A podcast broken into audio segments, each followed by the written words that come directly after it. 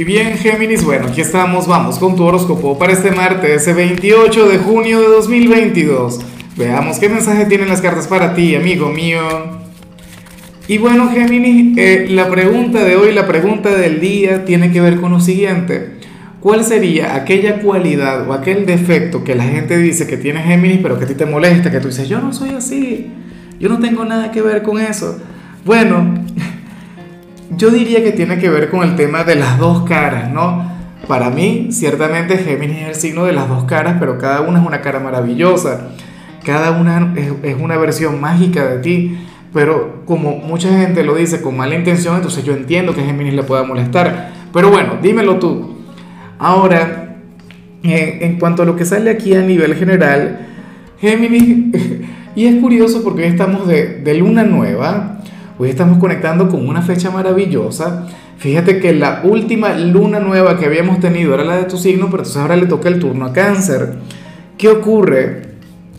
Que el tarot te muestra como aquel quien, a quien le está costando mucho el saber esperar. Para las cartas hay algo muy, pero muy bonito para ti.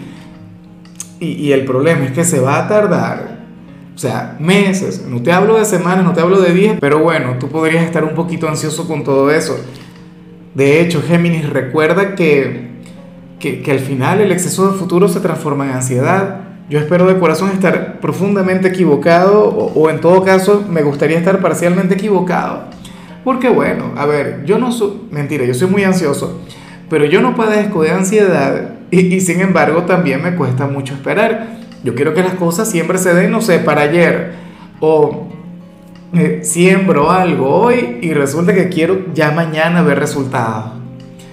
Fíjate que cuando conectamos con una luna nueva, ciertamente se habla sobre una nueva energía, sobre algo positivo, pero que lo vamos a ver materializado, Géminis, qué sé yo.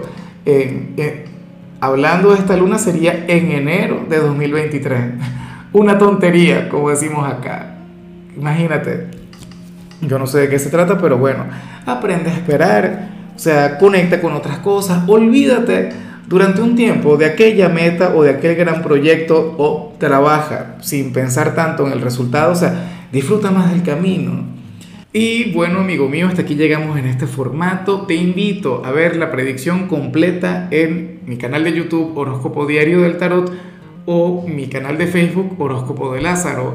Recuerda que ahí hablo sobre amor, sobre dinero, hablo sobre tu compatibilidad del día. Bueno, es una predicción mucho más cargada. Aquí, por ahora, solamente un mensaje general. Se te quiere, se te valora y por supuesto recuerda que nacimos para ser más.